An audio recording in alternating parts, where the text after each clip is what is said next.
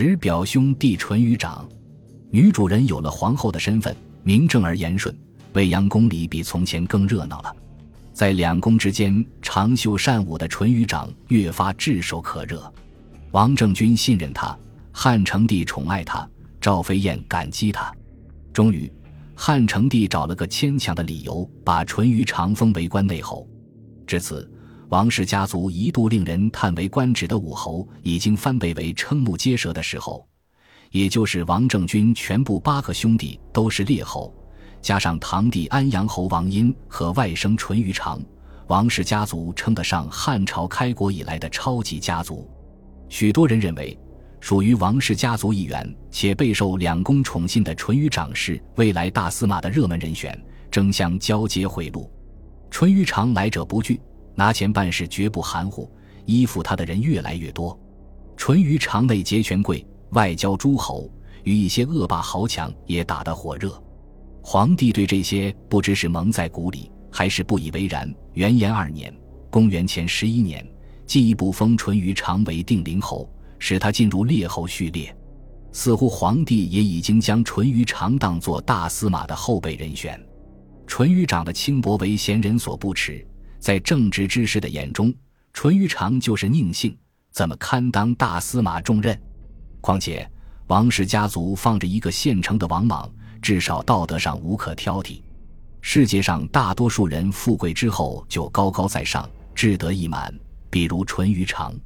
可王莽封侯之后，比从前更加礼贤下士，更加谦卑，和淳于长一样。王莽也交接卿相大夫。但不一样的是，他从不交接那些趋炎附势之人，而是名士学者。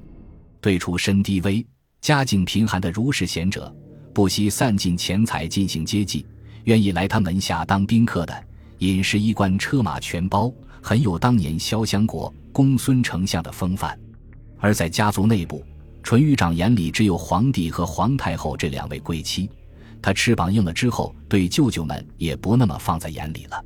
昔日像侍奉父亲一样对待王凤的淳于长，再也不会去侍奉同样患病的现任大司马王根。王莽不然，他封侯之后照样去侍奉王根，还把母亲从长乐宫接了回来，亲自奉养，又倾力照管王兄的儿子王光。儒家讲究孝悌，兄长去世了，为兄长的儿子负责就是最大的悌。王莽把王光送到太学学习。拜太学博士为师，为了让博士们照顾好他，王莽常常去太学探望老师。每次去都要沐浴、备车马、携带羊肉和酒，礼节隆重，一丝不苟。去了之后，还要喊上王光的同学，有时赠送礼物，有时慰劳饮食。别的不说，这种尊师重教的姿态，在外戚里就很难能可贵。此时。王光和王莽的大儿子王宇都到了结婚的年龄，因为王光略小，按照儒家礼仪，家长应先为兄长聘妻，再为弟弟聘妻。但王莽别出心裁，他同时为王光和王宇聘妻，还特意把内附的环节安排在同一天。这样，从王莽和王兄的关系来说，显示了对王兄的替；从王宇和王光这对叔伯兄弟的关系来说。也没有违背王光对王宇的替，足见王莽的细心周到。叔叔为侄子做到这个份上，世人再挑剔也说不出什么来。两个年轻人内附这天，王莽的府邸张灯结彩，热闹非凡。前来道贺的宾客络绎不绝，这里面有王氏子弟，也有时贤名流。宴席开始，钟鼓响了起来。虽说王莽向来节俭，又多散家财。但毕竟也是列侯之家，饮食洁净，漆器精美，觥筹交错，座上客满，尊中不空。王莽是家长，坐在宴席最显眼的位置。于这欢腾极乐之时，一名仆人匆匆赶来，在王莽耳畔絮语。远处的宾客看见仆人面色凝重，王莽频频点头，不知道发生了什么。靠近王莽的宾客则隐约听见太夫人该服药了的话。众人疑惑之间，王莽已经起身向众人行礼致歉，说了一番暂时告退，稍后再来恕罪恕罪的话。须臾之间，宾客们都知道王莽去服侍母亲服药了。不一会儿，王莽回来，宴饮如常，但整个婚礼期间，王莽几次退下亲视母亲服药。众目睽睽之下，众人无不叹服。儿女结婚不忘老娘，王莽果真孝顺，都愿意把这些事情传言出去。对母亲孝，对王兄悌，如果把这些行为都说成他沽名钓誉，那就太苛刻，太不公平了。王莽的道德声誉日隆，在位的人赏识他，在野的人佩服他，朝野都把他当作汉廷未来的顶梁柱。王莽又是外戚。的确很有可能成为政坛未来的明星。比起在任的王商、王根等庸碌之辈和声名狼藉的淳于长，具备儒家理想人格的王莽，怎么看都是更好的大司马人选。王莽的好友也会向他表达这个意思：为天下着想，为了儒家的理想，王莽要敢于想象并争取未来担任大司马，从而辅助皇帝开启良政善治。王莽的野心。很可能就是在这一时期逐渐生发的。目睹叔辈的平庸和淳于长的宁性，回顾自己在学术上的勤奋与道德上的实践，当仁不让才是哲人应有的选择。淳于长不可能不注意到王莽这个仪表兄弟，但未必认为他是一个威胁。一来，王莽是君子，君子是不会害人的；二来，自己和王莽本不是一路人，走的是不同路线。王莽在朝野的声誉再高，也未必比得上自己八面玲珑结交权贵。都是外戚，但论私交，王莽比不上淳于长和皇室的情谊。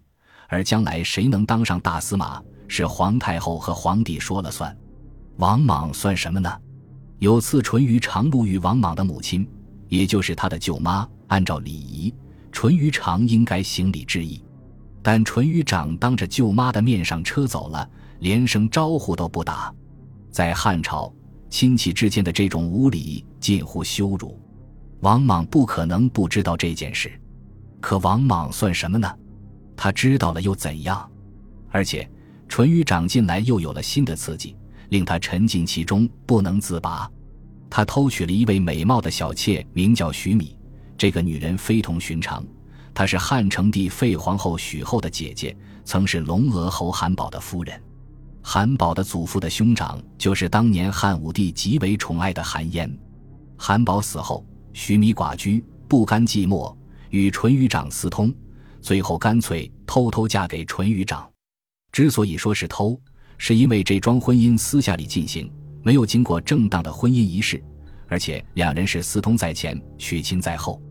听说了这层关系，废居长定宫的许皇后动了心思。